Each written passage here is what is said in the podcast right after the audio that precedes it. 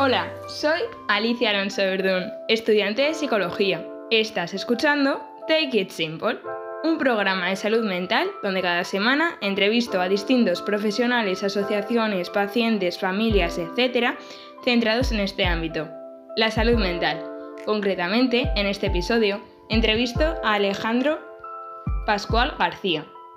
A nivel académico, Alejandro está graduado en psicología por la Universidad Complutense de Madrid y actualmente está estudiando el máster de Psicología General Sanitaria en la Universidad Autónoma de Madrid y se está preparando las oposiciones para psicólogo interino residente, el PIR. Y dicho esto, empezamos.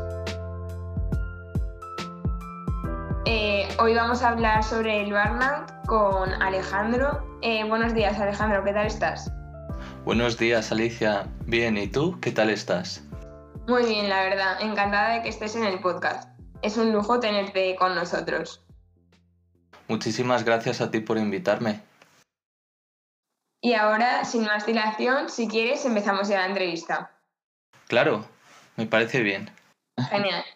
Pues la primera pregunta es, ¿qué es el burnout? Bueno, ante todo me gustaría comentar que el burnout también es conocido como el síndrome de estar quemado o síndrome de desgaste profesional. Y el burnout es una problemática caracterizada por el padecimiento de un estrés durante un largo periodo de tiempo, el cual está relacionado con variables emocionales interpersonales del propio trabajo del sujeto.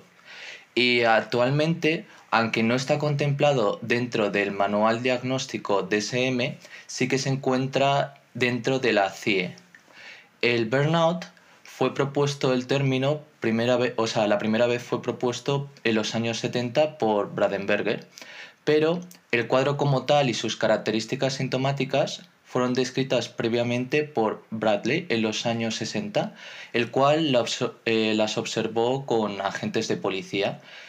Eh, este observó que esta población tenía una serie de sentimientos de agotamiento, frustración, cansancio y que se relacionaban con el trabajo.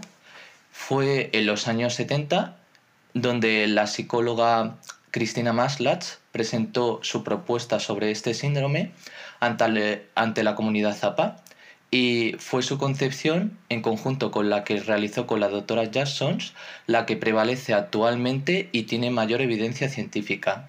También me gustaría destacar que actualmente se utiliza el Much Large Burnout Inventory o MBI, el cual es el instrumento más utilizado en este ámbito. Me ha parecido realmente todo muy interesante todo lo que nos has comentado. Además, has dicho varios aspectos que no, no los conocía y me han parecido realmente importantes de, de saber y conocer me ha llamado mucho la atención que se recoja en el, en el CIE. Y bueno, pues pasando a la segunda pregunta, esta es eh, cuáles son las características principales del burnout. De acuerdo. En este caso, eh, si nos basásemos en la teoría que habíamos comentado de Maslow y Jackson, este síndrome estaría constituido por tres dimensiones. La primera sería el cansancio emocional, en la cual observaríamos que el trabajador se encontraría agotado a nivel emocional, sería una persona que se encontraría abatido, con bajas expectativas, como, un, como lo propio que dice de la dimensión, un cansancio emocional atribuido al propio trabajo.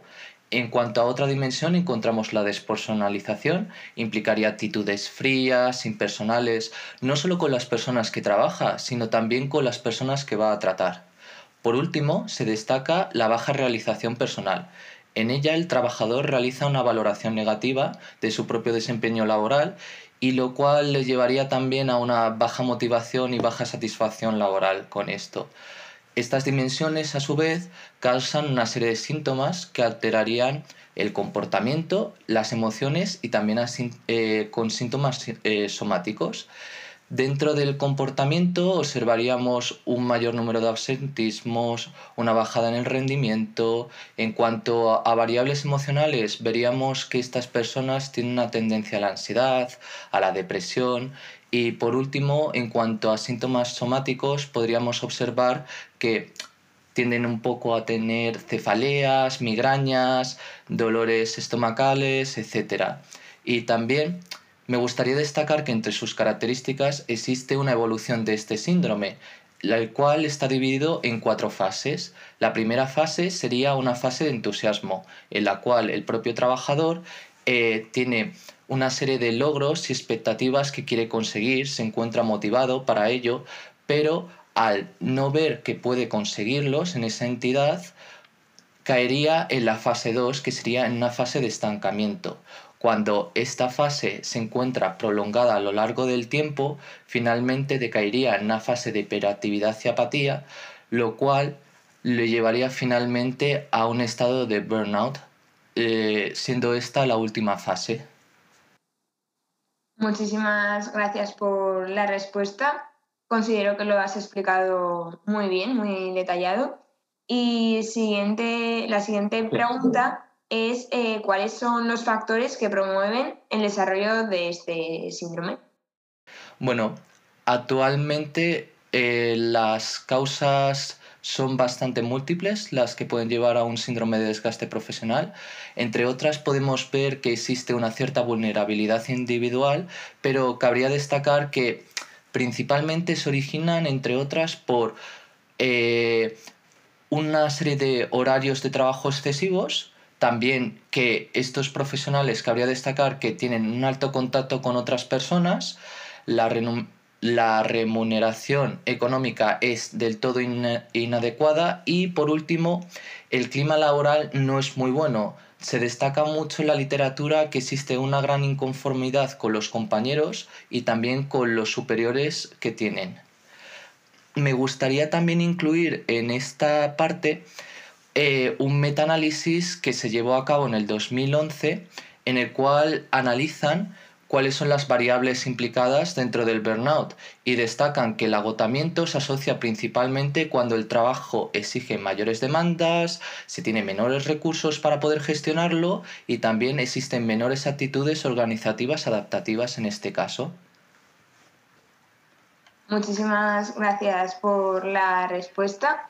Y ahora quería abordar un poco cómo se puede eh, prevenir y mm, en general qué medidas serían importantes incorporar en las organizaciones para, pues, para la prevención de este. Bueno, ante todo me gustaría destacar que sí que podemos prevenir el burnout y también sí que existen medidas con las que las empresas podrían en este caso actuar ante este. Existen dos vías para poder realizarlo, una que sería como más utópica y otra que es la más realista y la que a día de hoy tengo conocimiento de que se está llevando a cabo. Para empezar vamos a hablar sobre un poco la más utópica, pero que se podría llevar eh, a cabo y sería modificar la estructura organizacional o incluso abordar aquellas partes de la organización que estén causando el problema sobre los trabajadores. Como ya hemos comentado brevemente antes, existen una serie de factores y causas que podrían facilitar la aparición del burnout. En este caso, podrían ser los sueldos bajos, el número de horas eh, que echan de más los trabajadores, también eh, bueno, una serie de factores que, digamos, eh, podrían facilitar este caso, la aparición del burnout. Entonces, ¿cómo podríamos abordar desde este punto de vista el burnout? Bueno, mejorando la calidad de los puestos de trabajo que se ofrecen a estos trabajadores, es decir, eliminando las malas condiciones que tienen y adaptarnos desde la propia entidad a lo que exigirían en estos casos los trabajadores. Esto podría facilitar la disminución del número de casos de burnout. No obstante, también me gustaría destacar que a lo mejor, aunque mejorásemos estos aspectos, la calidad de los puestos de trabajo, podrían existir otras variables implicadas eh, que podrían facilitar la aparición del burnout y que se nos escapen con estas medidas. Pero eh, me gustaría destacar que actualmente también se está llevando a cabo, que es la segunda parte, más bien eh, recomendar una serie de habilidades, en este caso eh, de regulación emocional, entrenamiento en solución de problemas o búsqueda de apoyo con las que poder combatir en este caso el burnout en los trabajadores. ¿Cómo lo realizan? Pues normalmente se, eh, dan una serie de prácticas eh, dentro de las empresas para poder solventar esta problemática o incluso se les forma y se les da psicoeducación sobre el tema, detectando cuáles son los síntomas, causas, qué es el burnout, etcétera considero que es realmente importante conocer todas las medidas de prevención porque en muchas ocasiones a más horas o a más horas más cansancio y a más cansancio peor rendimiento y por ende peores resultados en la empresa. Es bastante contradictorio, pero si se piensa tiene todo el sentido y lógica. Porque llega un momento en el cual pues lo que dice el, propio nombre de, de burnout o estar quemado por el trabajo. Que si no se sabe dividirla a más, a más horas o si no se puede dividir otros ámbitos de la vida y solo uno se encuentra únicamente enfocado en el, en el trabajo, pues sí que es verdad que al, fin, al final llega el cansancio, el bajo rendimiento y los resultados. Y bueno, pues ya siguiendo a la siguiente pregunta, es, em, me gustaría hablar un poco si, sobre si ha habido un aumento de los casos de burnout a raíz de la pandemia. Bueno, eh, durante la pandemia se destacó en un artículo de Consalud que se ha duplicado el número de búsquedas en Internet sobre el propio concepto y también destacan en el propio artículo que ha habido un aumento muy significativo de los casos de síndrome de burnout en profesionales debido al número incansable de horas y jornadas que tenían que echar, el miedo, el miedo al contagio, la dificultad que también tenían de desconectar en estos casos y entre otras cosas destacaban que los profesionales que más lo habían sufrido eran los profesionales sanitarios eh, os traigo también una revisión sistemática en la cual se destacaba el impacto que había tenido en la salud mental en los profesionales sanitarios durante la COVID-19 y en ella se destacaba que los profesionales que estaban en primera línea de batalla contra el virus fueron los más afectados y tras hacer un estudio de una revisión sistemática se vio que había una amplia variabilidad de los resultados y en los cuales se observó que los niveles de ansiedad fueron medios altos, entre un 26,5% a un 44%, de depresión de entre un 8 a 25%, de preocupación e insomnio fueron de un 23 a un 38%, y el que más nos interesa en este caso, el del estrés, fue entre de leve a alto de un 3,8% a un 68,3%. O sea, son resultados bastante impactantes los que nos brindan esta revisión sistemática. Totalmente. Eh, además, considero que muchas veces estos datos no se muestran de cara al público o no se dan a conocer todo lo que, todo lo que deberían, sino que sí que es verdad que se, bueno, se ensalzó y un ensalzamiento pues realmente merecido de la figura del personal sanitario durante la pandemia, pero no se considero que no se hizo especial hincapié en todas las em, secuelas psicológicas o eh, aspectos que estaban perjudicándose en la vida de estas personas, tipo estrés, etcétera, y, em, y que considero que sería o hubiera sido realmente importante dar a conocer también esto. Porque al fin y al cabo es que no son máquinas, no dejan de ser personas, individuos con todas sus problemáticas biológicas, eh, de sociales, laborales, etc. Y bueno, ya pasando a la última pregunta, eh, quería que abordases un poco eh, las últimas investigaciones y estudios habidos en, en este campo del burnout. Bueno, eh, me gustaría también que viésemos que este término ha sido bastante usado eh, por medios, lo hemos visto mucho por las noticias e incluso ha aparecido también en periódicos.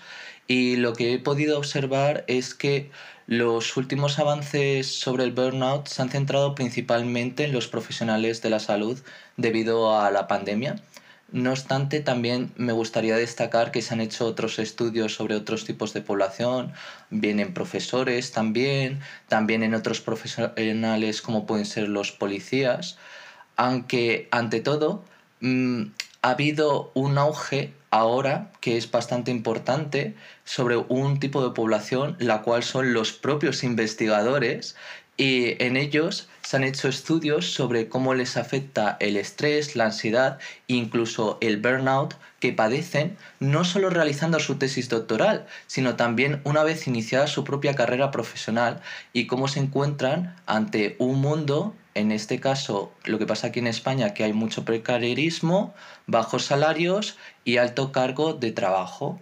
O sea, perdón, alta carga de trabajo. Eh, en este caso, me gustaría citar un artículo del Economista en el cual destacan que los estudiantes de doctorado en España, el 80% de ellos está agotado emocionalmente.